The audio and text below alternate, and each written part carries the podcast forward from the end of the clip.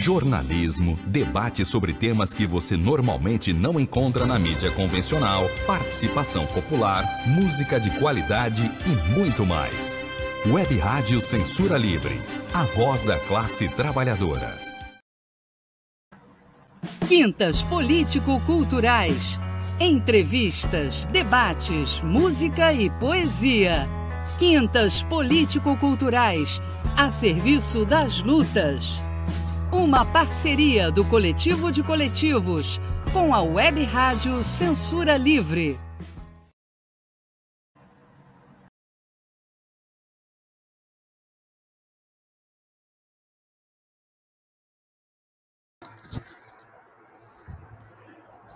Boa noite a cada uma e a cada um que está acompanhando mais uma edição do Quintas Políticos e Culturais.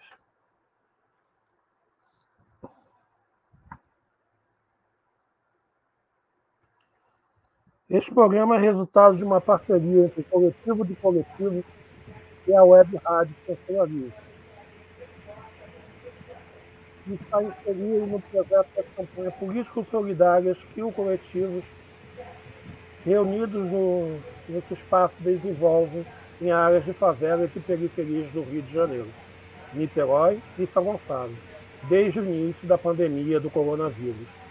Estas campanhas são marcadas pela ampla solidariedade entre os debates, pela denúncia implacável do governo proto-fascista de Bolsonaro e do sistema capitalista que ele representa, pelo total apoio à luta direta e à organização independente e autônoma dos explorados e oprimidos, e pela máxima democracia e respeito às deliberações dos coletivos de base. Depois da vitoriosa campanha impulsionada pela distribuição de máscaras, cestas alimentícias e panfletos políticos explicativos. O coletivo de coletivos está impulsionando uma campanha de educação popular. Solicitamos a você que está nos acompanhando que contribua nesta promissora campanha, para que possamos implementar a infraestrutura necessária para levar a bom termo, ajudando a suprir a necessidade de cadernos, lápis, lousa, rede Wi-Fi e atividades os dados para a contribuição são os que aparecem na tela. Vai ser apresentado daqui a pouco. Banco Itaú, em nome do companheiro Manuel. Eu me chamo Daniel Reis, faço parte da Frente Ampla Suburbana e vou conduzir essa conversa de hoje sobre educação popular. Nossos convidados para o importante tema são a professora Mariana Nogueira, professora da, da Fiocruz e integrante do Conselho Comunitário da Favela de Manguinhos, Damião Chagas, ativista cultural, e infelizmente não contaremos por problemas na agenda com o companheiro Tobias Tomines Ferreira, Farias. Boa noite, Mariana. Boa noite, Damião. Sejam bem-vindos. Boa noite. Boa noite, é um prazer estar entre companheiros que lutam pela emancipação humana em diferentes frentes, como vocês dois, e com certeza com quem está nos assistindo. É um grande prazer, eu grande, me sinto honrado aqui estar nesse debate e vamos, esperamos contribuirmos, né, para engrandecimento aí e a luta do, da educação popular. Vamos lá então, gente.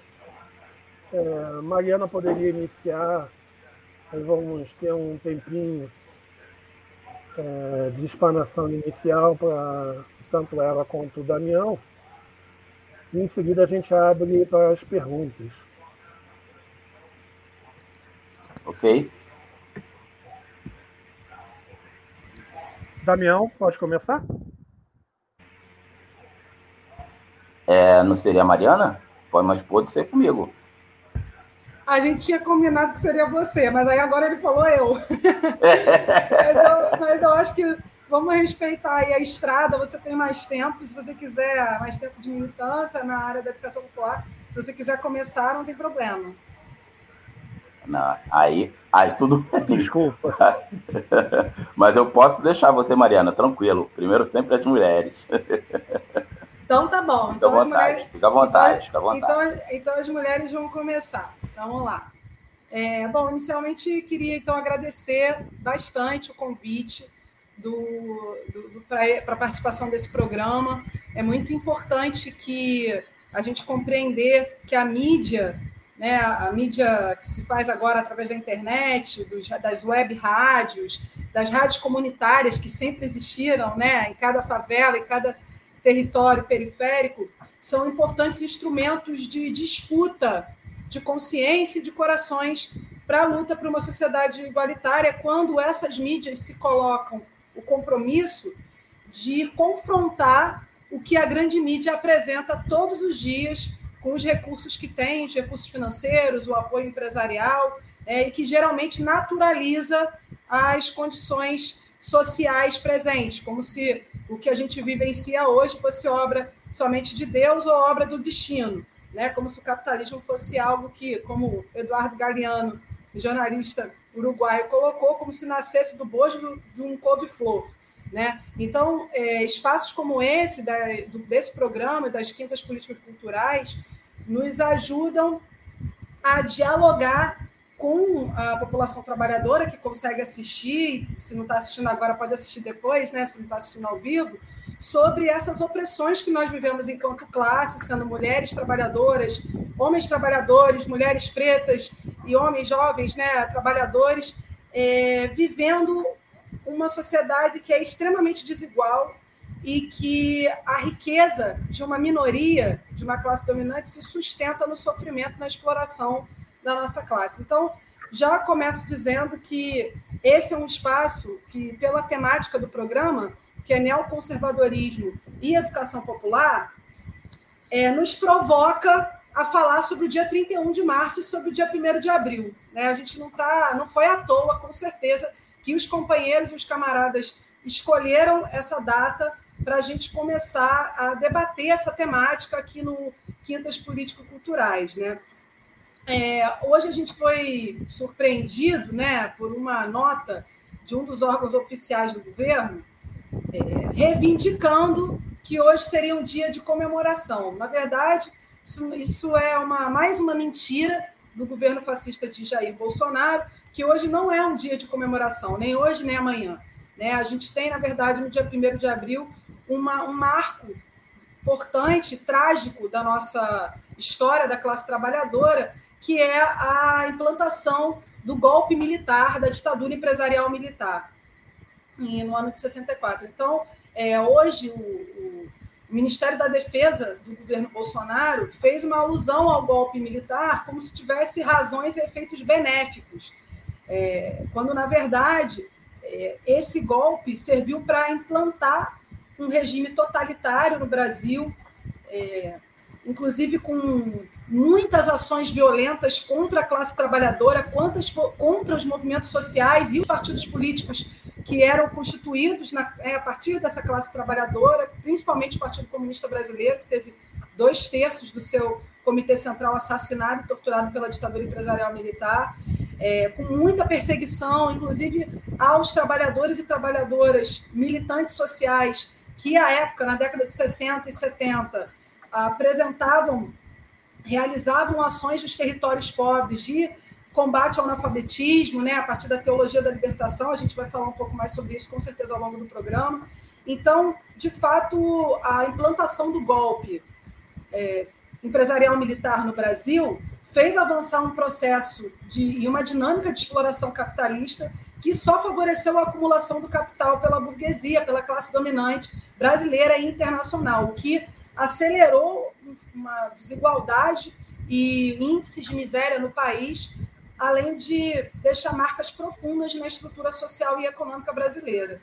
Então, é muito importante a gente dizer ditadura nunca mais, fora Bolsonaro, Mourão e seus generais, é, considerando todo esse apoio que eles vêm fazendo, né, e durante o governo, não só hoje, mas a alusão à ditadura empresarial militar, e que nós exigimos verdade e justiça, porque sabemos que o Brasil é um dos poucos países que na América Latina ainda não apurou, ainda não fez os generais, os torturadores que participaram da ditadura empresarial militar pagarem, né, cumprirem pena. A gente não tem acesso aos registros da ditadura empresarial militar e isso é uma questão fundamental é, para todos os lutadores, lutadoras sociais e que se colocam no cotidiano fazendo educação popular, exigir verdade e justiça e afirmar a ditadura nunca mais. Bom, começando por aí, aí eu vou pedir para o Daniel se ele puder controlar meu tempo, e quando estiver faltando, Daniel, dois minutinhos, se você puder falar comigo, é melhor. Porque aí eu, eu entendo. Pode ser? Você falar comigo, Mari? Está faltando dois minutinhos. Pode ser. Pode ser? Então tá. Então vamos lá. É, a gente.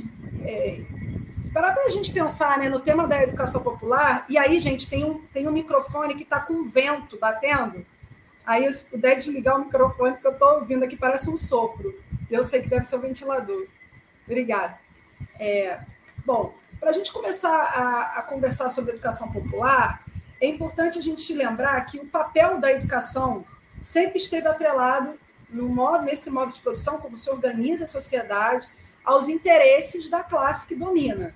Né? Primeiramente, se a gente pensa no Brasil, o papel da educação de catequização dos povos indígenas, né? em seguida de formar para o trabalho em função da industrialização.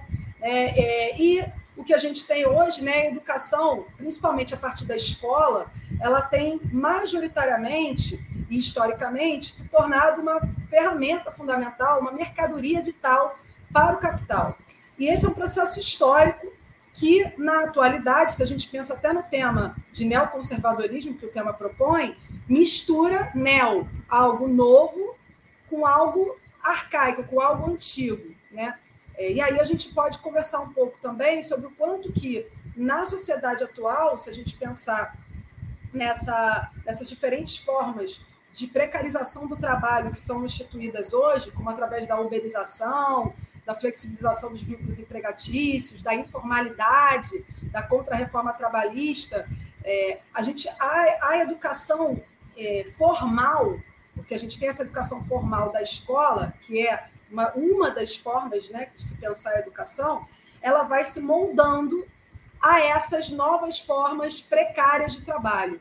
Né? Então, uma educação cada vez mais apassivada, cada vez mais voltada para os conhecimentos necessários ao mercado e não necessariamente os conhecimentos necessários à nossa classe trabalhadora. Só que educação não é só o que é os processos desenvolvidos na escola.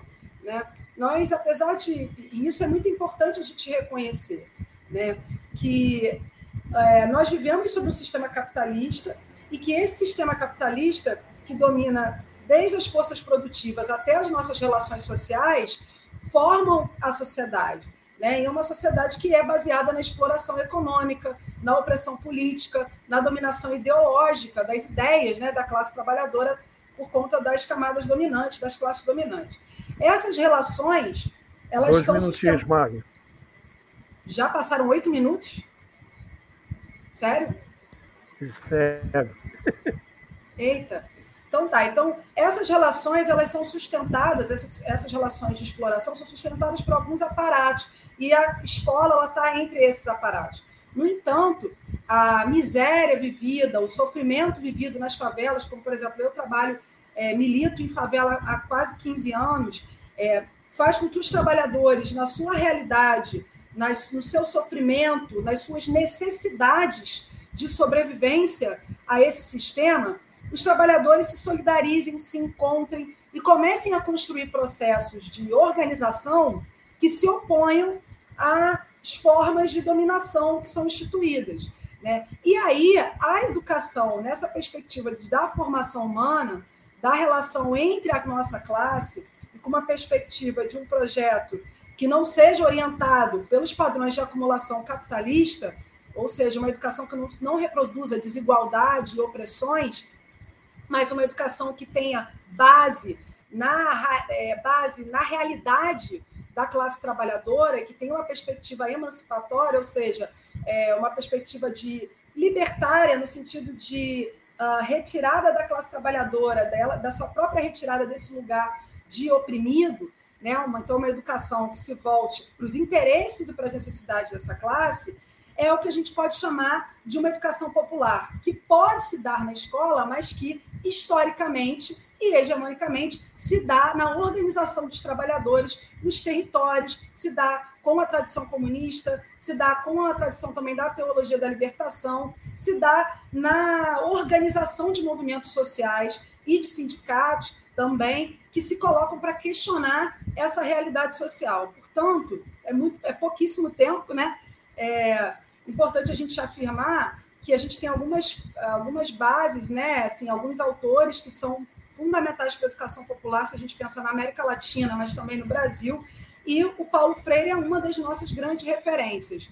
Eu, eu separei aqui um textinho do Paulo Freire, na verdade é uma, uma situação né, do, que o Paulo Freire vivenciou conversando com camponeses, e que mostram que a educação popular, é, diferente do que algumas vertentes defendem, não se trata só de uma questão de método de como lidar com conhecimento, mas se trata também de uma questão de posicionamento político e de análise dialética, crítica sobre a realidade social, análise, análise de indignação sobre a miséria e as opressões que a classe trabalhadora vivencia, e também sobre o método como lidar com essa realidade.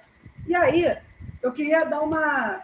Eu posso ler aqui uma, uma passagem do, Paulo Freire, ele contando o que aconteceu com ele lá no Nordeste, antes dele ser exilado, inclusive pela ditadura empresarial militar, ele teve que fugir do Brasil na época. Pode dar tempo de ler? É curtinho. Daniel, fala comigo, só não vou saber. Pode eu estou olhando o livro. Pode, pode sim. Obrigada. Ele coloca o seguinte: antes do golpe militar, lá no Nordeste, fui conversar com um grupo de camponeses. Em poucos minutos eles se calaram e houve um grande silêncio, até que um deles falou: O senhor me desculpe, mas é o senhor que deve falar e não nós. Por quê? perguntou Paulo Freire. Aí o camponês respondeu: Porque o senhor é o que sabe, nós não sabemos. Ele disse: Aceito, eu sei e vocês não sabem. Mas por que, que é que eu sei e vocês não sabem? Aceitei a posição deles em vez de me sobrepor à posição deles. Aceitei a posição deles, mas ao mesmo tempo indaguei sobre eles. Um deles respondeu: O senhor sabe porque o senhor foi à escola e nós não. Aceito, fui à escola e vocês não foram. Mas por que é que eu fui à escola e vocês não foram? Ah, o camponês responde: Foi porque seus pais puderam e os nossos não.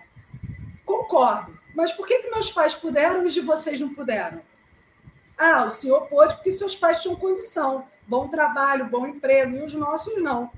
Tá certo. Mas por que os meus pais tinham condição e de vocês não? Porque os nossos eram camponeses. Meu avô era camponês, meu pai era camponês, eu sou camponês, meu filho é camponês, meu neto vai ser camponês. Aí a concepção fatalista da história. Aí o Paulo Freire pergunta: o que é ser camponês? Aí ele responde: o camponês responde: ah, é não ter nada, é ser explorado. Aí o Paulo Freire pergunta: mas o que, é, o que é que explica isso tudo? E o camponês responde: é Deus. Deus quis que o senhor tivesse e nós não. Aí o Paulo Freire responde: tá certo, concordo. Deus é um cara bacana, um sujeito poderoso. Agora, eu queria fazer uma pergunta: quem aqui é pai? Todo mundo era. Olhei para um e disse: quantos filhos você tem? Ele respondeu: seis. Você seria capaz de botar cinco filhos aqui no trabalho forçado, mandar um para a capital com comida, hotel, para ele estudar e ser doutor, e outros cinco morrendo no porrete no sol? Aí eles respondem: não, não fazia isso não. Aí o Paulo Freire finaliza. Então você acha que Deus é poderoso, que é pai, ia tirar essa oportunidade de vocês? Será que pode? Houve um silêncio e por fim o camponês falou: é não, não é Deus nada, é o patrão.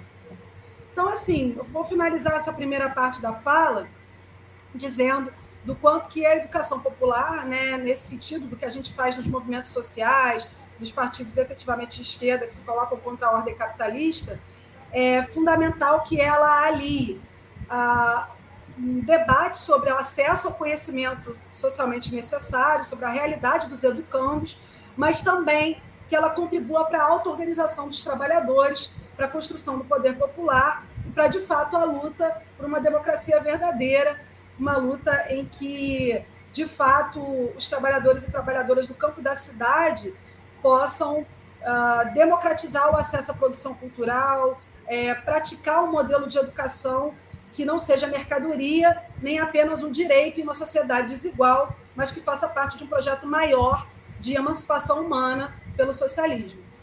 Terminei. O tema, o tema é bastante sedutor, né? É... Agora é contigo, Damião. Sim, boa noite, boa noite a todos e a todas. É, falando aqui, né, dando essa continuidade aqui ao que a nossa companheira falou, Mariana, muito bem, né, enfatizando aí a educação popular é, e, e, citando um dos grandes, né, um dos grandes educadores que, que temos na América, né, na América, não vou falar nem só da América Latina, e, e Paulo Freire, né, que ele que ele fazer inclusive uma citação, né? Que ele que ele fala do que que ele considerava, né? o que ele considera, né? A educação popular, que né? Que é, é a educação que é feita para o povo, né? Para com os oprimidos, com as classes populares, né? E daí que vem essa denominação, né? Educação popular, porque tem essa concepção, né? Uma educação libertadora que ao mesmo tempo em a nossa lógica de conhecimento mas não só, né? Por quê?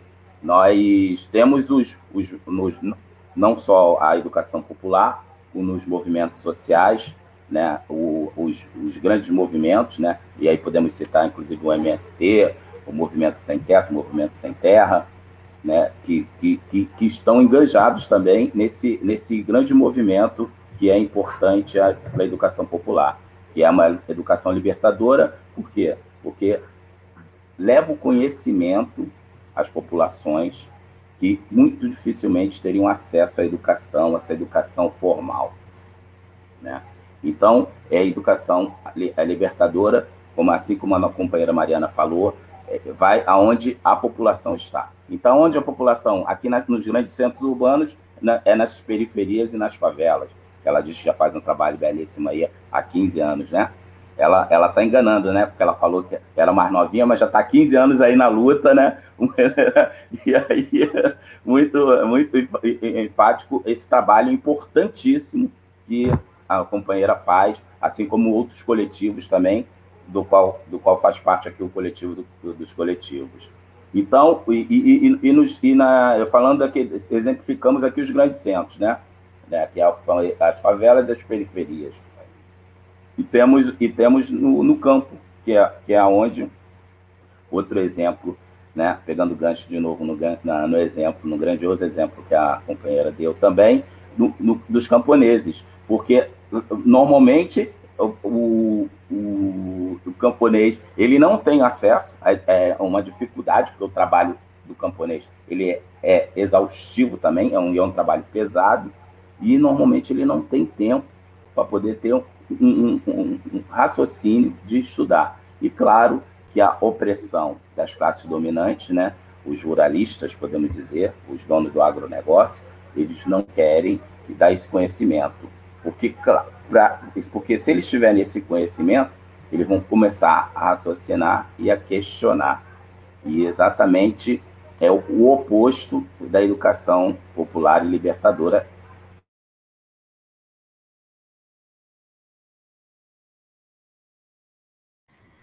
Travou?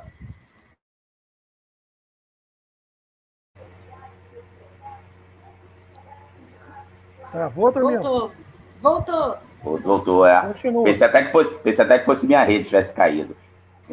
E, e então, vou retomando aqui, que é, que é exatamente o oposto que é, que é a educação popular né, e libertadora preconiza, que é aquela educação né, que, que, que esse governo aí quer implantar, que é a cívico-militar, que, é, que é onde? É onde existe uma hierarquia, onde existe uma determinação, uma opressão, e simplesmente estão abolindo com essa reforma do ensino médio, ainda estão abolindo nessas escolas a, a, algumas matérias que são primordiais para exatamente ter essa, fazer essa reflexão, que são das áreas humanas, né, principalmente, sociologia, filosofia, para citar duas, mas até outras matérias também, como física, como matem física, matemática não, mas como biologia, algumas matérias que são importantíssimas para a carreira futura de, do, do aluno eles simplesmente estão reformando e, e, e se transformando a linha opcional e algumas sendo excluídas, de fato. Por quê? Você simplesmente vai estar tá, é, fazendo uma, uma, uma orientação aonde ele não vai questionar a pessoa simplesmente vai, que é, o, que é o intuito das escolas militares, é, ou cívico-militares, como esse governo fascista está colocando, uma escola onde você vai só receber ordens, sem questionamento, né? E é, e é exatamente esse combate, essa que é a relevância, a grande importância de uma educação popular e libertadora, que é exatamente combater esse tipo de, de, de sistema, né? de sistema de opressão, aonde a classe dominante ou a burguesia simplesmente oprime o, a população trabalhadora, um que é, excluindo o conhecimento que ele possa ter. É. Então é, é, é, é, muito importante essa essa fala, essa esse grande educador, né, que foi o Paulo Freire, porque ele exatamente bate de frente com esse sistema é, opressor que é, massacra o trabalhador, né, e os, e os e trabalhadores e trabalhadoras do, dessas regiões, principalmente periferias e, e, favelas e camponeses, né, ou agricultores, né, o pequeno agricultor. Então, é uma eu trouxe também aqui uma que eu gosto muito de fundamentar, né? apesar de estarmos aqui falando de ciências humanas, ciências sociais, eu venho da área, venho da área tecnológica, né? E, e lá a gente tem que fundamentar. Normalmente eu gosto muito de fundamentar a sua atuação. Então trouxe aqui, né, uma visão que eu tenho do que que é o educador popular. Ele seria seria todo educador, né, profissional da educação ou não, trabalhando no sistema formal de ensino ou não também, né? que, que nos movimentos sociais e nas organizações não governamentais está sempre voltado para os interesses econômicos, políticos, sociais, culturais das camadas populares da população ou da sociedade, né? Então, é, é, esse é que eu acho que é o grande alicerce da educação popular e libertadora, né? Passar essa informação, porque é, todos os interesses, esses interesses né, políticos, porque hoje nós temos né, uma, uma polarização, né, infelizmente, onde a pessoa, a grande maioria das pessoas que não tem, às vezes, um argumento para fazer um debate em, alto, em alta qualidade, em alto tom, ela, ela simplesmente diz que não gosta de política. Porque é exatamente isso que o ensino opressor quer, quer fazer. Quer que você odeie a política, porque assim você não qualifica o seu voto e simplesmente eles estão lá fazendo o que eles querem sem haver questionamento, sem haver uma, uma, uma grande massa da população que se vai para as ruas para poder exigir que os seus direitos sejam, sejam respeitados, como preconiza a nossa Constituição. Que simplesmente eles atropelam, passam por cima e, e só votam coisas que são de seu interesse pessoal. Né? E, e com isso, é, exatamente essa é a forma como que eles fazem de você não ter interesse num debate político como esse que nós estamos fazendo aqui agora, né? Porque você simplesmente não, não, não, quero falar sobre isso, não quero, quero é, é, debater.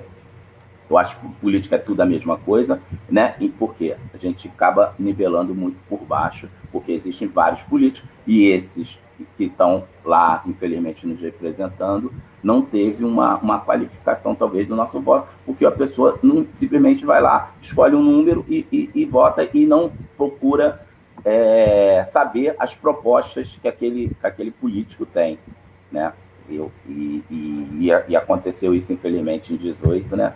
Tanto que nós temos aí na, no executivo aí federal esse, esse cidadão aí que, que preconiza tudo, tudo, toda essa, essa opressão e essa, esse sistema educacional da onde existe uma hierarquia, uma opressão, para você exatamente não ter como questionar, como, como e, e, e sucateando a educação, né? Como podemos ver, conseguimos passar numa, uma, um, num Fundeb lá uma verba muito boa para a educação, que simplesmente estava sendo usada de maneira totalmente corrupta para favorecer partidos ou até evangélicos né, de religião que seja pró-governo, para poder levantar o, o, o investimento naquele, naquele município. Então, percebemos, mais uma vez, né, com essa, essas ações, como são feitas deliberadamente, né? porque eles não simplesmente. A parada é gravada, ele não tem medo algum de passar isso para. Temos, acho que, mais de 5 mil cidades, né? Na, acho que no, no, no, Brasil. E, quer dizer, são, falaram com vários políticos, vários prefeitos, várias cidades, e simplesmente falaram assim abertamente. Não tiveram é, é, nenhuma, nenhum pudor, né? Nenhum pudor, e simplesmente vou colocar que exatamente você tem que me pagar 15 mil, você tem que me dar um quilo de ouro, e como se fosse assim, estivesse no mercado comprando uma mercadoria, né? a política é tratada aqui como mercadoria, principalmente por esse governo fascista que nós estamos passando aí. E, e, e isso se deve ao fato exatamente de você não ter uma, é, educa um investimento maciço em educação que nos liberte ou nos dê essa informação né, para que isso não ocorra de fato. E nós passamos, eventualmente, a fortalecer a nossa democracia. Né? É uma democracia que outra, outra fala muito importante da companheira Mariana, que a data de hoje, né? A data de hoje, que, que, que, ou, ou do dia primeiro, que foi dado o golpe militar, que foi um grande retrocesso que tivemos no país, né? Um, um, um, um que não temos nada para comemorar, nada para comemorar nessa data. E um governo né, que, que aparentemente era para ser democrático, ele foi eleito pelo povo, infelizmente, ele preconiza exatamente esse retrocesso de 1964, aonde não existia nenhuma nenhuma é, nenhuma né, é, esqueci a palavra instituição democrática, né, porque foi fechado o Congresso, foi fechado o, todos os, os, os não, houve, não havia mais eleição, né? eram só governos militares, um sucedendo o outro, e o povo não tinha voz, não tinha. E quando tinha, ou quando tinham para a rua para poder fazer alguma manifestação, simplesmente eram presos, torturados e mortos. Muitos foram mortos, como muito bem falou também a companheira. Né? Então, é, eu acho a importância né, que a gente pode falar aqui sobre a educação popular e libertadora, né, para combater esse neoconservadorismo é, é exatamente esse apoio das organizações não governamentais, dos movimentos sociais e aonde o povo se encontra, que são nas, nas grandes, nos grandes centros urbanos, a periferia e as favelas e, nos, e, na, e nas áreas é, não, não urbanas, né, áreas do interior, né, onde o agronegócio ele atropela tudo, né? inclusive torturando, escravizando o trabalhador. Né? Tivemos vários casos aí de, de situações onde os trabalhadores estavam, eram trabalhadores um sistema análogo à escravidão e, o trabalho que o MST, todos esses movimentos sociais fazem nesses interiores com os, com os agricultores e camponeses. Né? Eu não sei se tem ainda mais algum tempo, né? Mas para introduzir aí, acho que eu estou terminando. Termino minha fala aqui. Não sei se eu estourei o tempo, não sei se ainda tem mais alguma coisa. Vamos lá, Daniel. Tá com você a bola. Não, não, não, não estourou o tempo, não, Daniel. Tá tudo errado.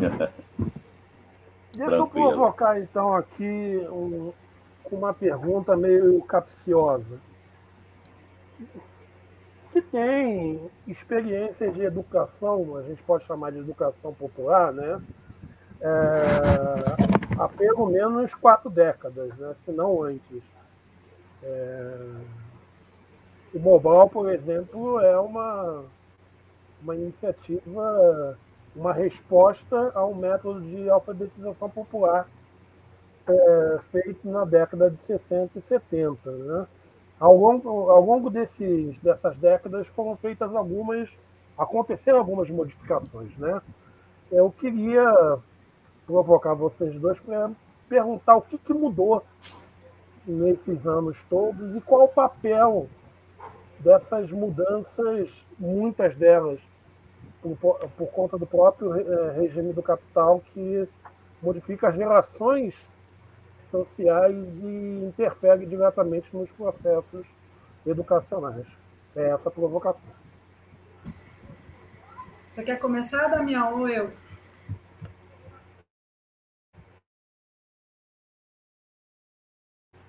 Pode ficar lá, Mariana, pode ficar à vontade. Tá, beleza. Muito bom, Damião, as suas contribuições, companheiro. É assim, né? A gente vai dividindo, compartilhando as experiências e, e vai ampliando também o que a gente está pensando em relação à educação popular. Esse é um processo que a gente vivencia também na nossa prática, né? Eu, você falou que você é da área tecnológica, eu sou da área da saúde, eu sou enfermeira. E, mas não trabalho como enfermeira, né? Trabalho como professora há algum tempo e posso te dizer que eu aprendi educação popular foi com os movimentos sociais, foi na favela, assim, foi na favela de Manguinhos e principalmente o início na favela da Indiana na luta contra as remoções, quando o Eduardo Paes, esse prefeito liberal que se diz a favor do samba e que agora manda a polícia seguir os, os garis que estão em greve, né, que manda a polícia bater em cima dos servidores municipais da saúde que precisam dos seus triênios, do seu reajuste salarial, é, o Eduardo Paes foi responsável por um período de maior remoção na história da cidade do Rio de Janeiro, com a expulsão em torno de 60 mil pessoas das, de favelas aqui no Rio de Janeiro por conta de mega eventos. Né? Naquele período, eu é, tive contato com os moradores da favela da Indiana, que é uma favela localizada na Zona Norte, na Tijuca, aqui no Rio de Janeiro, onde eu moro. E eles estavam desesperados assim para procurar entender primeiro o que estava acontecendo, porque eles chegavam nas casas e viam escrito, pichado nas suas portas SMH com um número, muitos não sabiam ler, SMH era a Secretaria Municipal de Habitação, com as casas que eram pichadas pela prefeitura como aquelas que teriam que sair daquele lugar, aquelas que seriam derrubadas. Então, a, o perigo iminente de perda dos seus lares, ali na, na favela da Indiana, fez com que esses trabalhadores, moradores do território, e muitos deles que construíram com as próprias mãos as suas casas, buscassem apoio, é, enfim, de, de movimentos sociais, de partidos, né, que de fato têm um histórico de estarem ao lado da classe trabalhadora, e não só durante a eleição, mas que fazem trabalho de base, né, com frequência na sua história. E aí eu cheguei até eles, eles, eles chegaram até mim, na verdade, e comecei a aprender com eles, a colocar em prática o que eu tinha lido do Paulo Freire há alguns anos. Então, essa, é, essa relação da teoria e da prática ela é fundamental na educação popular.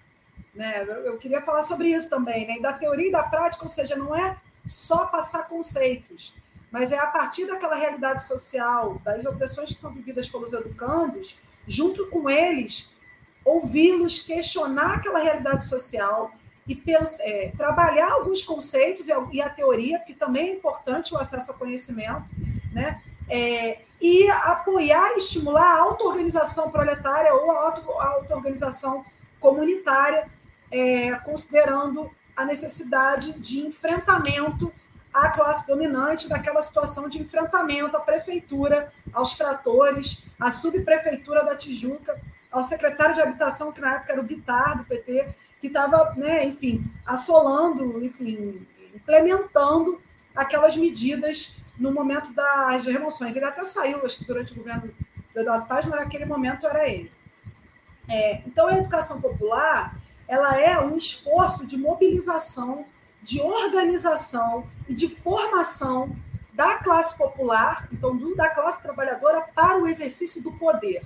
A educação popular tem essa relação direta com uma formação, pelo menos a perspectiva que eu, né, eu me apoio, que o MST também desenvolveu muito a partir dos ensinamentos do Paulo Freire, mas que se inspira na teoria marxista, na pedagogia socialista, na Revolução Russa, né? então tem lá de trás, não é só uma questão brasileira, a educação popular, com essa, esse olhar da necessidade das classes oprimidas ou da classe trabalhadora é, enfrentar o seu algoz tem relação direta com o poder, com o poder popular. Né? Então, a educação popular é uma ferramenta político e, e, e pedagógica que é, contribui para a construção dessas estratégias de organização populares. E foi isso que eu aprendi lá na favela da Indiana. Que antes existia uma. E aí eu estou tentando trazer alguns exemplos da prática, né? Que o Damião, de repente, pode falar também da prática dele. Que foi a partir daquela situação de opressão e de desespero delas e deles na, na favela, de serem removidos, alguns nem sabiam assinar é, eles botavam a própria digital e aí estavam autorizando a remover a casa, enfim, sem laudo, não, não tinha situação de, de casas em, é, em risco ali, era mentira, tinha a ver com especulação imobiliária, o financiamento do grande capital nos mega eventos, para a expulsão daquelas famílias. A gente lá organizou a comissão de moradores contra as remoções. E esse processo de, de organização da comissão foi permeado por debates é, formativos sobre política. Porque política, e aí tem a ver com o que o Damião colocou, não se resume ao período eleitoral. Né? Política, nós somos sujeitos políticos. Eu sou, Damião é, Daniel é, cada um que está assistindo e cada uma é. Né? Política é, essa, é, é, a atuação sobre a vida social. Né? Nós somos sujeitos políticos. Então, a eleição é uma forma de disputa política que é muito limitada porque ela se constrói nessa democracia que nós vivemos, que é uma democracia das classes dominantes. Ou seja, é uma democracia que você tem direitos iguais formalmente num papel, na Constituição, mas na realidade não tem. Não tem. Né? Então, se você pensa, por exemplo, é, uma criança. Hoje eu estava conversando com um companheiro que, pela terceira vez em duas semanas, é professor de uma escola na Baixada Fluminense, pela terceira vez em, uma, em duas semanas. É, ele é professor. Um minuto, ele, a, a escola foi fechada por causa de tiroteio, por incursão da Polícia Militar. Então, a criança que mora na Baixada Fluminense, preta, o jovem preto que está lá tentando estudar no CIEP, tem os mesmos direitos que o menino branco que mora na Zona Sul e frequenta escola? Que tiro para ele é o videogame? Né? Então, assim, as crianças em Manguinhos, a gente tem uma pesquisa lá da Fiocruz para levantamento dos principais problemas de saúde, eu vou puxar um pouquinho para minha, minha área aqui, para minha sardinha, saúde. As crianças de Manguins identificam como um dos principais problemas de saúde a violência. E desenham caveirão, desenham helicóptero. Né? Então, partir dessa realidade é, dura, de opressão, mas que é a realidade que sustenta as classes dominantes esse sistema, questioná-la, apresentar os conhecimentos necessários para debater, como o Damião colocou. A história é fundamental, a geografia, a filosofia, dependendo né, da idade dos educandos, a filosofia, o conhecimento da área de ciências humanas e sociais é fundamental para a compreensão crítica da realidade, mas não só para compreendê-la, mas para a auto-organização proletária e para a superação, né, para o enfrentamento dessa, dessa ordem que tanto nos oprime e que não é nada democrática para grande parte né, da população brasileira, que é a classe trabalhadora, que é preta, que é pobre, que é mulher, que é feminina, que é periférica. Né?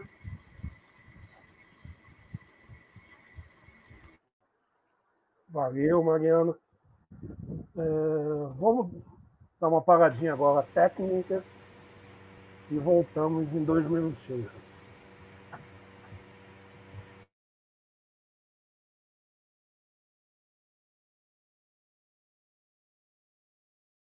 Acompanhe a programação da Web Rádio Censura Livre no site www.clwebradio.com, no aplicativo exclusivo para ouvir rádio no celular, tablet e Smart TV. A emissora também está no Rádiosnet, um dos maiores aplicativos para esta finalidade, na nossa página no Facebook e no canal da emissora no YouTube. Acesse o nosso canal escrevendo youtube.com barra C barra Censura Livre. Tudo junto. Inscreva-se no canal e acione o sininho para receber as notificações de novos vídeos.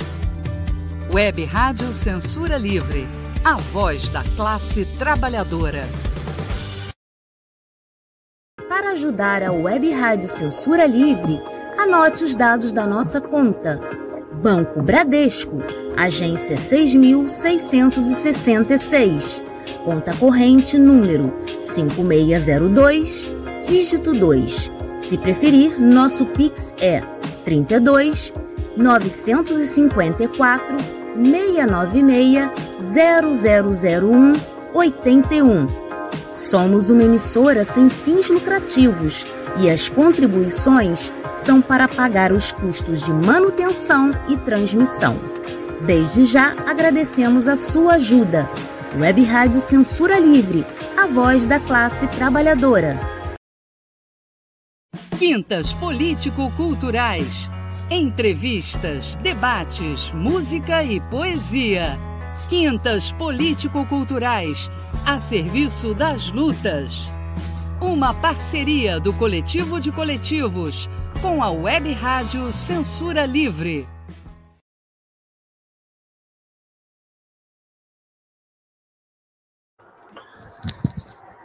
Já estamos de volta, né? Vamos escutar agora também um pouco do Damião. Vamos lá, companheiro. Então, é, pegando até inclusive mais uma vez, né? Esse o gancho da companheira Mariana, falando do da exatamente a, as opressões, né? Que e diferenciações que existe na, na, na educação, né? E como ela muito bem disse, da a nossa Constituição está lá no papel, né? Que todo perante a lei todo, todos nós somos iguais, mas infelizmente na prática nós, não, não acontece nada disso. E nós temos essa, essa todo esse, esse problema que, que acontece na, nas periferias, nas favelas, na Baixada Fluminense, na grande parte da Zona Oeste que é a violência, né? Que para quem realmente é educador é, e, estudante, né? Educando, educa, educador e educando, ele percebe isso, é, infelizmente, quase que diariamente e diuturnamente, que a, a violência nos atravessa a todo momento. E com isso, o, as populações pobres, né, periféricas, de maioria preta, né, elas sofrem bastante com a sua educação, que é ilimitada, né, devido a, a um número de horas que você tem, que é muito menor, e, e devido a esse, todos esses problemas que, que nós temos, inclusive no transporte, aí, puxando até agora no transporte, que a gente está vendo, exatamente um governo liberal, né, que eles preconizam, que, que o, o, no mínimo poder do Estado, aí simplesmente eles passam uma concessão para empresários de transporte que simplesmente não, não tem um contrato que eles não cumprem, que é a entrega, a, é, é, essa entrega, né? Nós falamos na, na nossa área, né? É, é que é a entrega. Qual é a entrega? Ter um transporte de qualidade que leve o trabalhador, a trabalhadora e os estudantes também, né? Para o, o, o objetivo do seu lar, para a escola ou o trabalho e vice-versa. E nós não vemos isso. Nós vemos um sofrimento né, que é diário do trabalhador que acorda de madrugada, simplesmente a jornada dele é muito maior. Por quê? Porque ele tem que pensar que no trajeto casa-trabalho, só para exemplificar, ele vai ter quebra do, da condução. E aí, citando de novo o BRT. É, esses dias, acho que foi ontem, uma trabalhadora falando que ela teve que trocar de ônibus três vezes para poder chegar na sua, na sua, no seu trabalho. Três vezes. Quer dizer, quebrou, dois ônibus quebraram no trajeto que ela ia para o trabalho. E uma outra, né, que, da greve, simplesmente ela, ela até viralizou, né, que ela comenta que a, a, a, não sei se era a patroa dela, falou que ela tinha que dar o jeito, ela falou, só se eu for de avião. Né? E a que viralizou, acabou que ficou tudo bem, talvez, né, por ela ter viralizado, mas simplesmente era um risco que ela teria de perder o emprego dela. Porque simplesmente não tinha como ela, ela sair de Campo Grande, acho que ela ia para a Zona Sul, a pé, né? Porque não tinha condição. Mas nós vemos que isso é diário. Naquilo ali foi um, um, caso pontual de uma greve, mas que acontece isso todos os dias. Transportes lotados, transportes precários, quebrados, sem ar-condicionado, os caras igual, as pessoas igual sardinha em lata. Quer dizer, é desumano, né? É desumano. Né? Nós, lá na, na Frente Ampla, uma certa vez teve um debate de uma companheira que colocou que a saúde mental dela estava debilitada devido ao estresse que ela tinha para conseguir uma condução para ela ir trabalhar, acho que na, na Barra da Tijuca, que era Zona Oeste. E ela saía, acho que da Penha. E ela mencionou isso.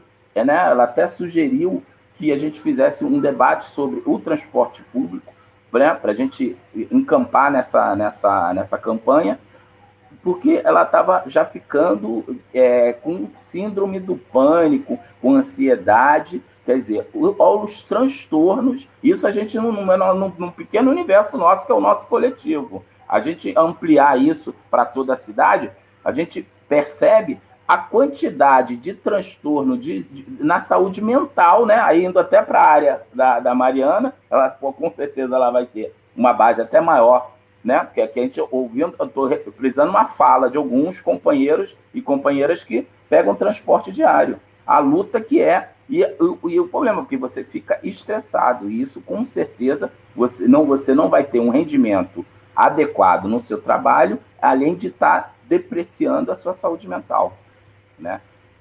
Devido a, a todos esses problemas que não é um problema nem no trabalho, é simplesmente no transporte. Quer dizer, além de aumentar a sua carga laboral, porque você, além de ter né, um, um, um 8 horas, 10 horas de, tra de trabalho laborativo, você ainda tem mais duas, três horas de ir e vir, que amplia esse horário que você está tá ali disponível para o seu trabalho. Quer dizer, uma vida social já, já, já fica, uma vida familiar, uma vida social já fica totalmente comprometida. Muitas das vezes, tra trabalhadoras que têm filhos, que às vezes ficam, de, ficam numa creche, quando tem uma creche, quando não fica com, com algum parente, e ela tem um horário para poder chegar e para buscar. E ela não consegue cumprir, porque simplesmente esse governo liberal, que diz que, que alguns defendem que é, é, a melhor solução, menos mão do Estado, que o Estado não tem competência para resolver A, B ou C, e aí o, simplesmente o, a, a empresa privada que fatura milhões em cima do, do trabalho que é, do trabalhador, porque é ele que paga essa condução, que não é barata, ele não tem uma entrega. A gente pode falar da Flumitrens também, né? Que já foi privatizada há um tempão e, e só piora a, a situação da Flumitrens diariamente, né? Todos os dias também é, é, é o mesmo problema. E, e, e, vários outros exemplos podemos citar do transporte público. Quer dizer, nós temos a educação, né? Que é um atravessador, aonde já diferencia um, um, aluno realmente periférico de um aluno que mora na Zona Sul, que, tá, que tem uma, os pais têm uma condição, ou que da classe média alta né, e, e burguesa, que tem condição de pagar uma escola particular, desse aluno que tem que depende de um transporte de péssima qualidade, que muitas vezes ele tem que ir andando a pé, porque o ônibus quebra, ele tem que ir andando, ele já chega cansado, ali, como uma mãe falou que o aluno perdeu o primeiro tempo da aula, e quando chega lá, ainda tem esses problemas de violência, às vezes falta de professor, porque simplesmente não é um investimento. Né? E, e a verba, que é até uma verba que, que foi, como voltando a, até a fala anterior, do Fundeb, a gente vê que não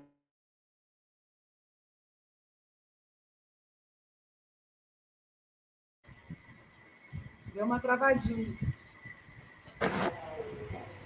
Voltou, Damião.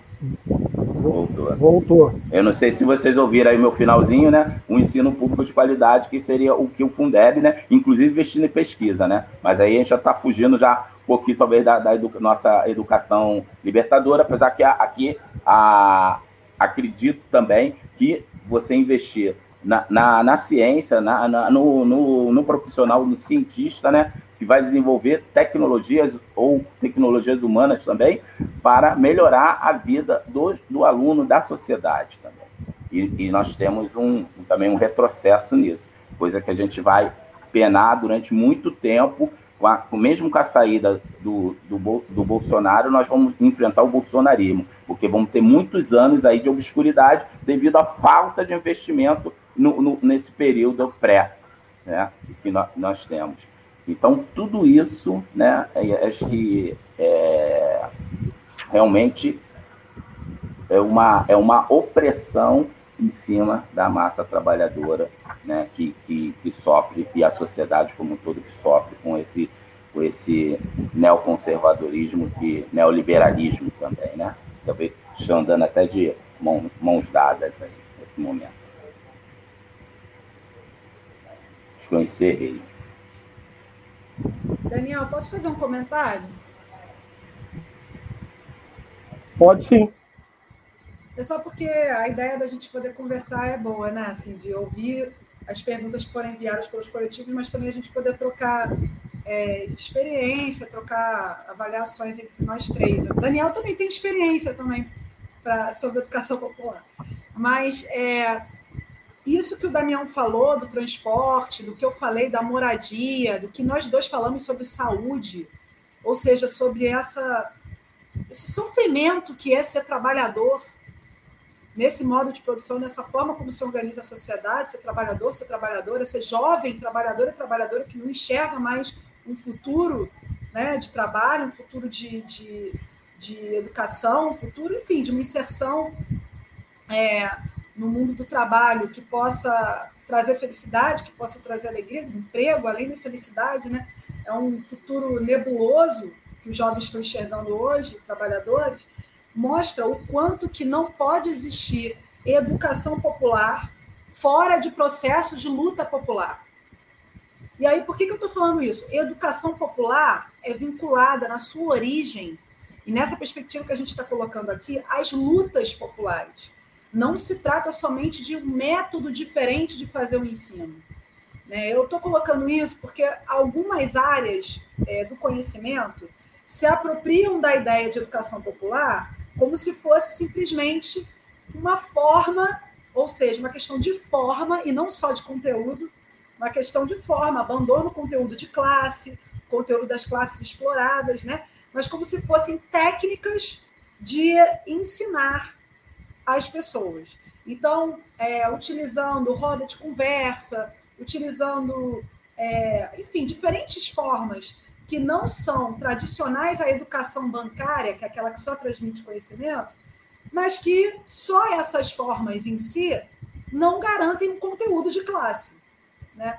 E aí, por que, eu estou colocando isso? Né? Porque na área da saúde, por exemplo, é, há vários debates que são importantes sobre o quanto que a educação popular pode contribuir para ah, a formação crítica tanto dos usuários do SUS quanto dos trabalhadores do sistema, ou seja, para pensar que saúde não é só ter acesso ao remédio, é também ter acesso ao remédio, mas é prioritariamente ter acesso a condições de vida dignas. Isso envolve condições de trabalho dignas, né? condições de, de estudo dignas. Saúde é determinada econômica e socialmente. A gente viu isso na pandemia, né? É, o vírus era o mesmo, mas as pessoas não estão no mesmo barco. A gente tem muito mais casos de pessoas mortas e adoecidas por Covid que moram em regiões periféricas e pobres do que pessoas, enfim, que da Zona Sul que têm acesso, por exemplo, ao isolamento social, que têm acesso à água. Né? A gente ainda no estado do Rio de Janeiro tem uma população sem acesso ao saneamento básico ainda, 2 milhões de pessoas na situação de insegurança alimentar. Então, por que, que a gente está falando isso? Né? Porque quando a educação popular ela é utilizada só como instrumento de novas formas de ensinar a partir de formatos em sala de aula ou no território e perde seu conteúdo contestador e de classe que promove a auto-organização comunitária ou a auto-organização dos trabalhadores e trabalhadoras ou dos estudantes trabalhadores, ela não é uma educação popular emancipadora. Né? Ela está sendo utilizada como uma técnica, mas não uma, um processo né, que tem um, uma aliança entre o político, o econômico, e está imbricado com a luta popular. Estou né? falando isso porque, assim, há alguns anos houve uma, uma certa institucionalização da educação popular, inclusive na saúde, com a publicação de uma política nacional de educação popular. Isso aconteceu é, antes do Bolsonaro, inclusive, se não me engano, foi, foi ainda no governo da Dilma, antes do impeachment, né? E essa publicação da política de educação popular pode ser considerada uma vitória dos movimentos sociais dos partidos efetivamente de esquerda, por, a partir de uma política nacional, é, induzir processos formativos que tinham base nessa ampliação do diálogo e dos saberes entre educando e educadores, mas, na minha avaliação, não necessariamente do seu conteúdo de classe, que era, seria necessário para questionar a ordem. Né? Então, esse abandono da referência classista é, de alguns setores, quando aplicam a educação popular, ou simplesmente a naturalização da democracia que a gente vive hoje, que ela não é real, como a gente colocou aqui, Damião e eu, para ampla maioria da classe trabalhadora, uma democracia que é formal, ou seja, uma naturalização do capitalismo, sem um debate sobre a necessidade da auto-organização para a superação da sociedade, reduz a educação popular. Então, eu entendo que um, um dos desafios que a gente se coloca hoje, além do que o Damião colocou, do neoconservadorismo, que eu acho que a gente ainda tem que conversar um pouquinho mais sobre isso. Por que, que é neo?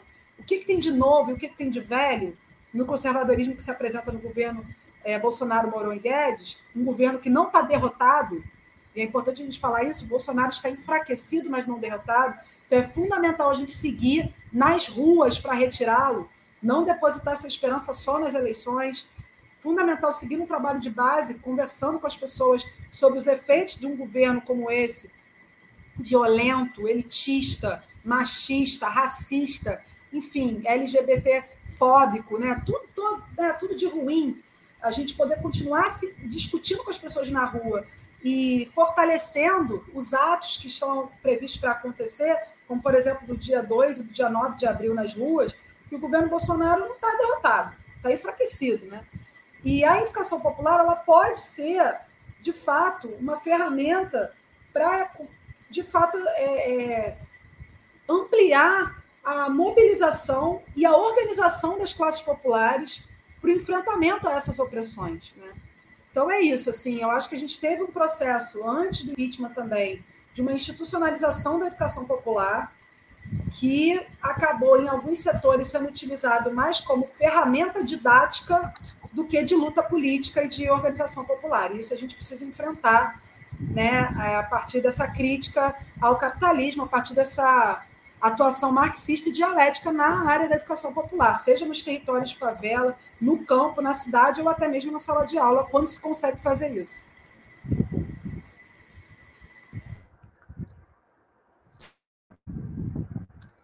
Damião, quer completar?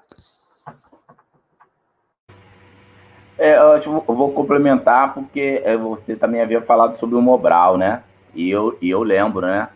Eu realmente é, na minha, no meu início de aula, né, quando eu estava fazendo ainda o fundamental, eu lembro que existia o Mobral, né, que era uma, era um, seria a nossa, o nosso é, é um, school, school working, né, que, que, que e tinha muita, né, acho que na TVE, na TV educativa, é, você tinha aulas né, pela TV, não eram aulas presenciais. Você assistia aquelas aulas e acho que tinha um canal que você depois poderia tirar algumas dúvidas.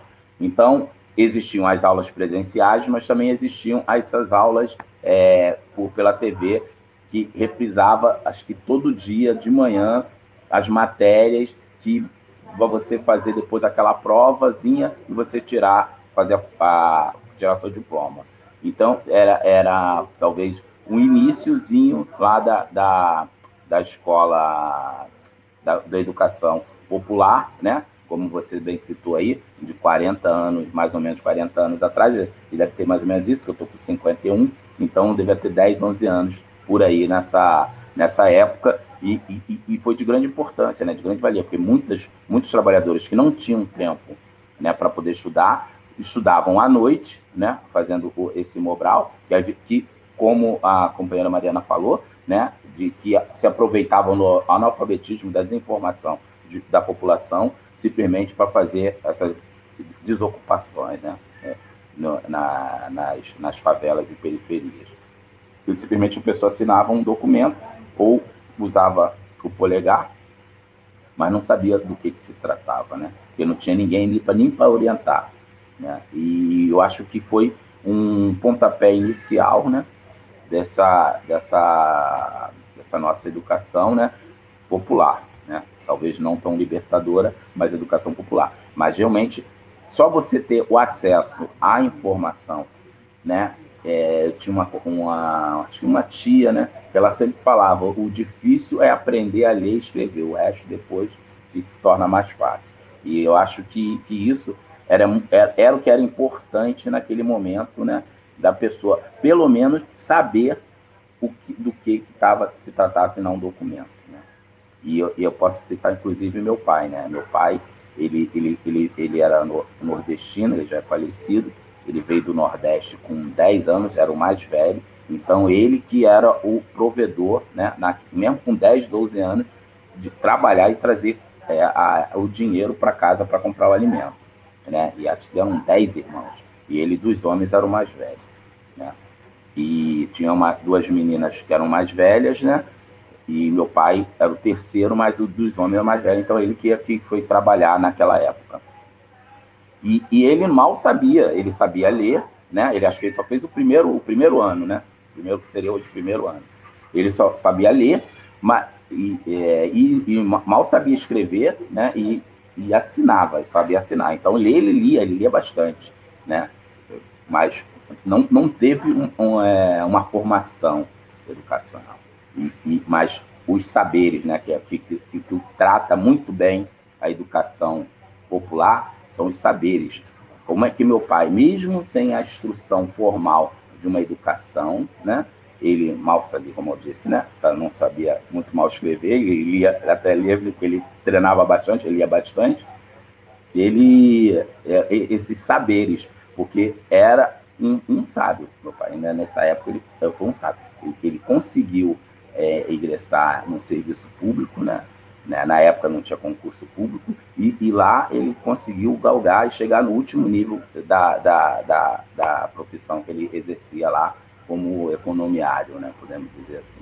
E com isso investiu na nossa educação. Mesmo ele não tendo acesso a essa educação, o que ele fez foi investir na nossa educação, no meio dos meus irmãos.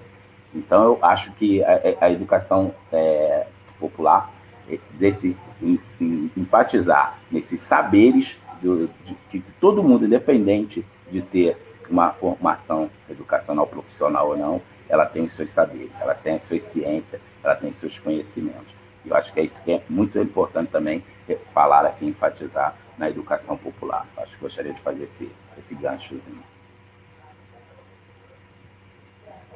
Daniel. Eu estava aqui eu estava aqui a pensar na frase famosa do Paulo Freire, né? Não basta dizer, saber que Eva viu a uva, né? Mas saber o contexto é importantíssimo para transformar, né? Eu acho que que uma classe trabalhadora, o Damião falou em duas ou três horas, eu me lembrei de Campo Grande, de Santa Cruz, de Japeri, Nova Iguaçu, que leva, leva no total os trabalhadores e as trabalhadoras aí umas quatro horas, pelo menos, ida e volta, né? Fora a qualidade do serviço prestado pela companhia que ganhou aí a licitação, né? Essa privatização é, grotesca do, do, do, dos principais mecanismos de manutenção ou de destruição da saúde dos trabalhadores, que é o transporte. Né? Eu queria, eu queria já caminhando para as considerações finais, o Kaique fez uma, uma, um questionamento sobre o neoconservadorismo, né? Eu, eu acho interessante quando o próprio título do, da atividade já provoca já algum tipo de questionamento, né? É... E agora também chega aqui uma pergunta do, do Julião. Dadas as necessidades inumeráveis das áreas de periferia e favela, vocês não acham que, de uma maneira geral, a solidariedade ativa e militante permanente é parte indissociável do diálogo e da empatia que permite que se caminhe no sentido da educação popular? Aí já fica a pergunta do Júlio e a minha provocação, né? É, eu acho que a Mariana falou isso no meio da, da conversa também. O que, que tem de novo? E quais são os desafios para a educação popular é, organizar, ajudar, organizar é muito, muito forte, mas ajudar a organizar os de baixo da, da pirâmide social. Damião dessa vez começa? Pode ser? Ok. É.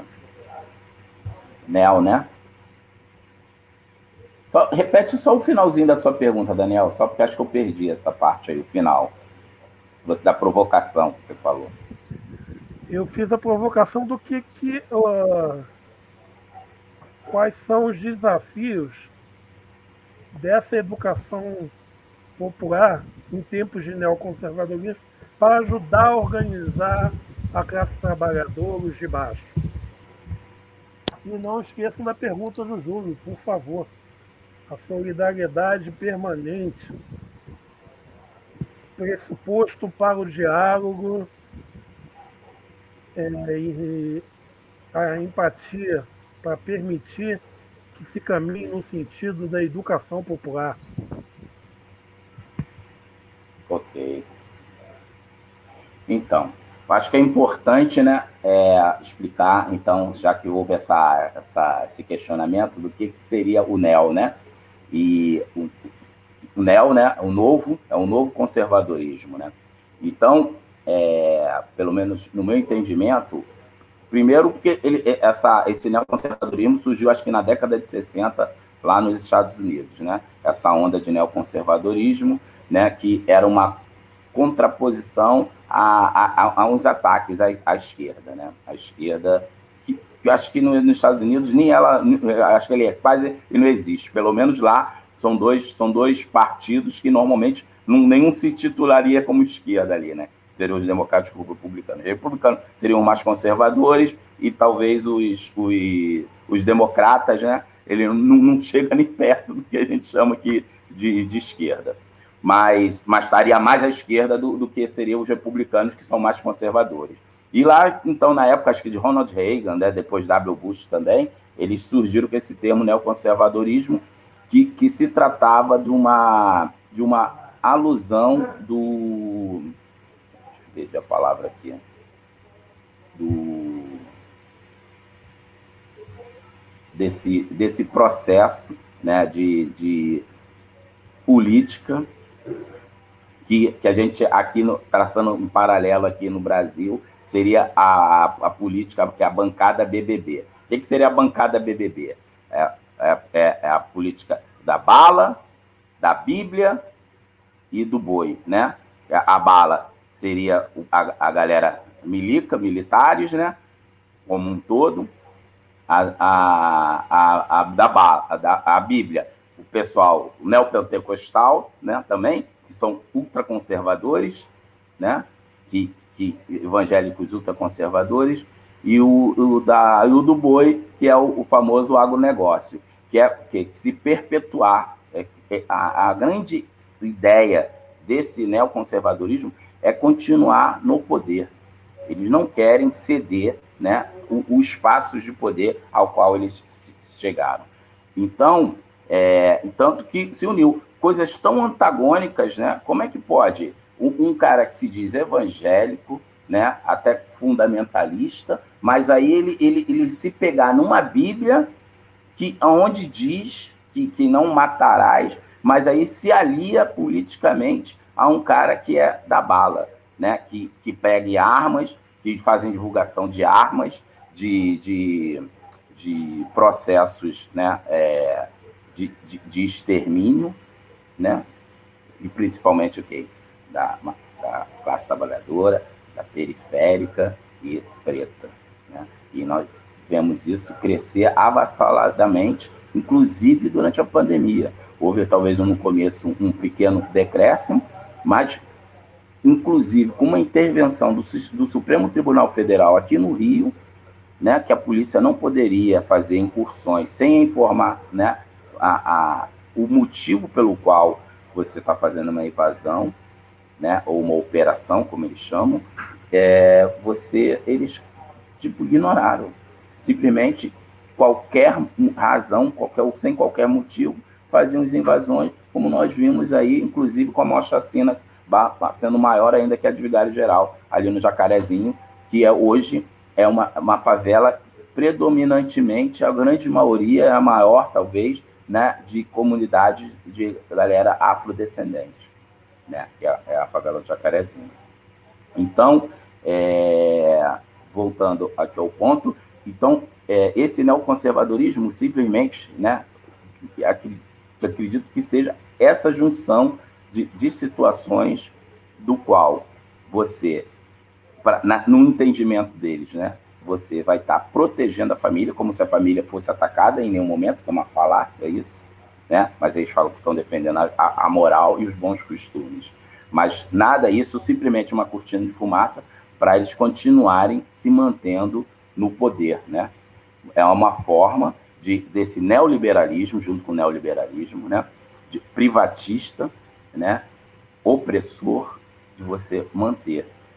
É, quando você vê um ministro da economia, né? Entre várias falas absurdas que ele que ele pregou, ele chegar e, e falar que o dólar tinha que estar tá caro mesmo, porque as empregadas domésticas estavam indo para a Disneylândia. Vamos acabar, ainda fala dessa maneira pejorativa, vamos acabar com essa bagunça aí. Né? Então, o, o, a, classe, a classe dominante, a, o poder econômico, eles não conseguem conceber que um trabalhador ele tenha direitos a também ter sua vida pessoal, que viajar para onde ele queira ir, né?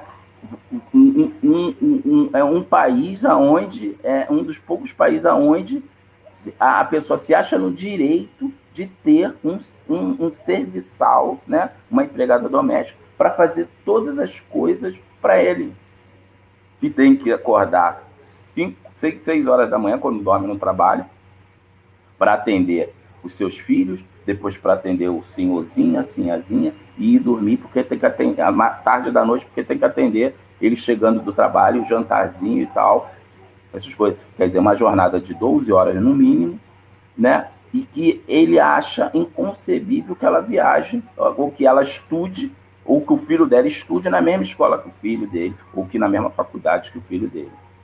Então, essa onda né, que chama neoconservadorismo, exatamente isso. É, são esses ataques, não só aos trabalhadores, para o quê? Para se continuar se perpetuando no poder, onde ele acha que, é, que a, a grandes diferenças sociais, essas divergências, essa grande amplitude, que aumentou ainda mais na, na pandemia, aonde nós formamos no Brasil é, mais parece que de 11 a, a 10 a 11 milionários, novos milionários, exatamente em cima da classe trabalhadora, que é a que gera essas riquezas do país.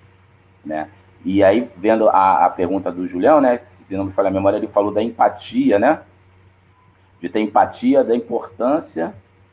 Deixa eu só pegar aqui, né? É, que, é, a, nós militantes, né? Consideramos, nós, todos nós aqui militantes, é, nós temos somos realmente é, é indissociável. O diálogo, claro, o diálogo ele é importantíssimo. É igual esse bate-papo que nós estamos tendo aqui, né? E a empatia, né? Da, de você entender e se colocar no lugar do outro, né? nós, como educadores aqui, nós temos que entender a dificuldade, às vezes, do aluno, da pessoa que está do outro lado, que, que às vezes não tem nem o que comer em casa. Né? Ainda mais com essa hiperinflação, né? que nós já estamos basicamente numa hiperinflação, uma inflação galopante, né? Segunda-feira mesmo eu fui aqui no Mercadinho, que é um mercadinho popular perto da minha casa, que fica entre duas comunidades, que é onde eu resido, que é entre a Mangueira e o Tuiti, né? Moro aqui em São Paulo, nessas duas comunidades. Aí tem um mercadinho popular, que é uma marca popular também, que na segunda-feira a carne estava 26, uma carne de segunda, a gente chama de segunda, né? A 100, pá, que era uma carne que, tava, que baixou até o preço, caiu para 26 reais, 25,98, 26 reais. E na quarta-feira, que foi ontem, eu fui no mesmo mercado, a carne já estava 29 reais. Quer dizer, tenta, em dois tenta concluir, dias, Damião. É, tá, é, em dois dias você vê o disparate. Então, isso é importantíssimo, porque nós, nós estamos, né, temos esse diálogo com, com os trabalhadores e trabalhadoras das regiões periféricas e ter essa empatia, essa colocação. E acho que os movimentos sociais e a militância têm esse papel, sim. Acho que eu também considero indissociável. A gente tem, tem que estar nessa, nessa antimão, assim como o Freire colocou, né, que a Mariana fez essa, essa grande explanação, dele induzir a pessoa a refletir, a pensar, porque ela acha que ela não tem direito ao estudo ou à educação. Concluo aqui. Espero ter respondido a esses questionamentos. Mariana. Então, companheiros, é, vou começar respondendo a pergunta do Kaique, mandar um abraço para ele, que é professor também. Kaique, depois você assiste o início da live, a gente estava comentando sobre a dificuldade, a precarização das condições de trabalho dos professores. Enfim, então, mandar um abraço para o Kaique. É, em relação à questão do neoconservadorismo, acho que mais do que o conceito, a palavra, é importante a gente examinar é, avaliar né, e, e confrontar o atual governo do miliciano fascista Jair Bolsonaro e dos seus apoiadores, inclusive do seu é, ministro da Economia liberal, Paulo Guedes, como um governo que junta raízes conservadoras e opressoras que constituíram a sociedade brasileira, como, por exemplo, a gente está falando aqui, né? o elitismo, o machismo, o racismo. Brasil, um dos países onde teve mais, é, o período maior de escravidão, né? 300 anos de escravidão no Brasil, e isso é uma marca. A gente tem uma marca nas classes dominantes brasileiras, né? A história é extremamente violenta do uso dos corpos, inclusive do uso, uso institucional, né? Uma, uma naturalização do sofrimento, principalmente dos trabalhadores e trabalhadoras pretas né, no país. Então, carrega essa, esse conservadorismo, esse apelo, suposto apelo a uma família cristã, com uh, preconceitos em relação a outras formas de família, como, por exemplo, de uma mulher solteira ou de duas mulheres que se constituem um casal, entre outras formas de família. Então, essas são questões, preconceitos e opressões antigos que constituem a sociedade brasileira, mas alguns processos novos dizem respeito a essa fase econômica do capitalismo que não é a mesma que quando, né, da, da, não é a mesma, por exemplo, da década de 50, 40. A gente tem uma marca importante, inclusive assim, no Brasil, considero nova, de fazer política que tem relação com o avanço dos processos tecnológicos que vivenciamos no neoliberalismo. Então, a utilização, por exemplo, da, de máquinas de fake news, de falsas notícias, através da internet, através do celular, através de aplicativos, são novas formas de fazer ecoar o conservadorismo e a autocracia burguesa, né? Essa, esse, essas diferentes formas de violência do Estado brasileiro, a partir das suas ideias sendo disseminadas em massa, em segundos, com o apoio do governo. Né? A gente sabe que tem denúncias, já provas do, ah, do próprio gabinete dos filhos, do, do gabinete dos filhos do, do presidente da República, que, que é utilizada, os computadores são utilizados para espalhar falsas notícias, para espalhar preconceitos de raça, de classe, de gênero, né, em geral. Então, isso é novo, é algo que tem relação com o desenvolvimento da tecnologia, que não é acessada por toda a população, mas que tem a ver com o desenvolvimento tecnológico. Uma coisa importante que eu acho que desse governo também é ele se, ser liberal na economia e conservador nos costumes. Né? Então, essa, essa proposta de privatização das estatais, por exemplo, uma falsa utilização do termo de pátria, como se defendesse a pátria, mas com uma completa submissão ao imperialismo estadunidense, né, dos Estados Unidos, com a venda do patrimônio público, a venda da, da Petrobras, a venda de diferentes estatais, né, o ataque aos servidores públicos e às instituições estatais, é também algo que pode se dizer novo. Não há uma. Se a gente pensa no, nos elementos clássicos do fascismo, é, existia alguma preocupação com as elites nacionais, né? ou com, com o, as empresas e, e, melhorar a economia do país. No governo Bolsonaro, essa aliança né, liberal na economia e conservador nos costumes, num país periférico e dependente latino-americano como o Brasil, com uma elite extremamente, né, uma classe dominante extremamente autocrática e violenta na sua história, é, vem acompanhado de uma submissão ao imperialismo. Então, a venda das estatais e a uma submissão, inclusive na área da educação e da saúde, ao FMI e ao Banco Mundial. Não vai dar para a gente.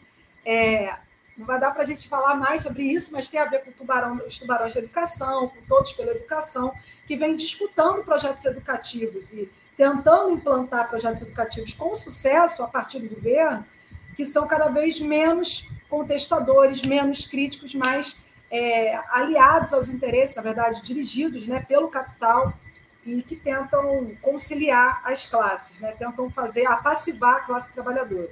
Então, tem uma ofensiva ideológica né, através dessa submissão aos interesses do capital, e a educação é uma dessas, educação formal é uma dessas formas de apassivar a classe trabalhadora, mas também uma ofensiva que vem dos aparatos coercitivos, né, do aumento da violência, do aumento no Rio de Janeiro, então, dos aparatos paramilitares, das milícias. Né? Então, isso também é algo que é, vem dificultando o trabalho em favela, aquele trabalho mais de educação popular, como o companheiro Júlio, se não me engano, perguntou o que, que dificultaria o trabalho da educação popular hoje. Eu acredito que é o aparato repressivo militar do Estado, seja ele o oficial, né, a PM, como, por exemplo, agora a cidade da polícia lá no Jacarezinho, Damião. Eu estava numa reunião no Jacarezinho há três semanas atrás, pelo Partido Comunista Brasileiro, eu sou do PCB, né, da direção do PCB aqui no Rio, e a gente constrói trabalho de base na favela de Manguinhos, e aí eu fui, porque Jacarezinho é do lado, e, pô, entraram quatro policiais militares fortemente armados com fuzil para assistir a reunião, na quadra da Unidos do Jacarezinho. Então, essa opressão e essa violência real, né, da, que a gente vivencia no Rio de Janeiro, ela, ela, ela implementa barreiras a um trabalho mais contestador de educação popular. Mas ela não nos para, porque é, educação popular é vinculada à luta popular. Então a gente vai criando novas táticas. Não divulga o lugar, né? faz a discussão mais aprofundada quando a polícia não está, mas a gente não deixa de fazer. E sem dúvida eu concordo com o companheiro que fez a pergunta que solidariedade e empatia vai, caminha de fato a, na direção da educação popular, mas só solidariedade e empatia, não necessariamente a educação popular. Né? É, o trabalho de base permanente e esse conteúdo crítico que favoreça a auto-organização comunitária para o questionamento da ordem capitalista é a educação popular emancipadora ou libertadora que a gente entende que deve investir né, e que deve continuar para que o povo de fato seja livre. Né? Não é através, né, não é reformando esse sistema que a gente vai superar os grilhões, ou vai quebrar os grilhões que acorrentam a classe trabalhadora há séculos nesse país, na América Latina né, e no mundo. Então é isso. Para fechar, eu só queria falar, é, lembrar uma passagem do Paulo Freire numa, numa, no livro, né, quando ele, que ele publicou no Chile, quando ele estava no exílio, em 1968, Pedagogia do Oprimido, que ele coloca assim, a dedicatória. Aos esfarrapados do mundo e aos que neles se descobrem. E assim, descobrindo-se, com eles sofrem, mas, sobretudo, com eles lutam. A luta, companheiros e camaradas. A luta. Foi mais. Essa foi mais uma quinta Políticos Culturais. Ficamos por aqui.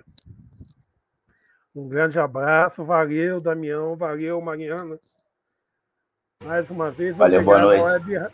Saravá. Axé. Ditadura Axé. nunca mais. Ditadura mais nunca mais. Obrigado a... Ditadura nunca mais. Mais uma vez, obrigado ao Web Rádio Censura Livre. Até quinta-feira que vem.